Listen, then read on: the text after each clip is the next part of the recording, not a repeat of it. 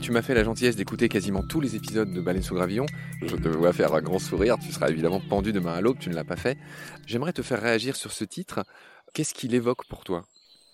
Je crois que quand on a parlé, j'avais dit euh, sous les pavés la plage ou un truc comme ça, et tu m'avais dit que c'était plus ou moins l'idée. Voilà.